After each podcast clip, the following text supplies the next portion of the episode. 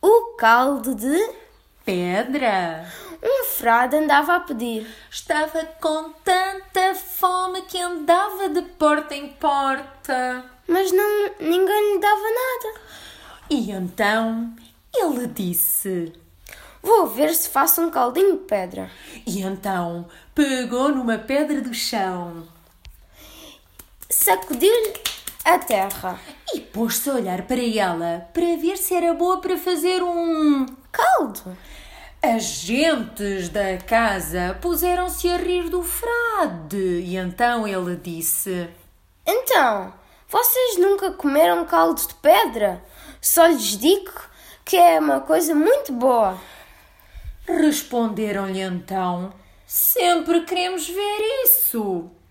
Foi o que o frade quis ouvir.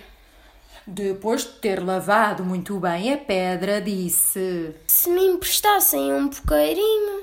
Deram-lhe assim uma panela de barro. Ele encheu-a de água e deitou-lhe a pedra para dentro. Agora, se me deixassem esta, estar a panelinha aí, ao pé das brasas. E deixaram. Assim que a panela começou a chiar, ele disse: Com um bocadinho de um- unto é que o caldo ficava de primor. Foram-lhe então buscar um pedaço de unto. Ferveu, ferveu, e a gente da casa, pasmada com o que via. Então o frado, a provar o caldo, disse: Está um bocadinho insonso. Bem, precisa de um- uma pedrinha de sal. Também lhe deram sal, temperou, provou e disse: Agora é que com uns olhinhos de couve ficava. Hum, até os anjos o comeriam. A dona da casa foi à horta e trouxe-lhe duas couves tinrinhas. O frade limpou-as, ripou-as com os dedos, deitando as folhas na panela.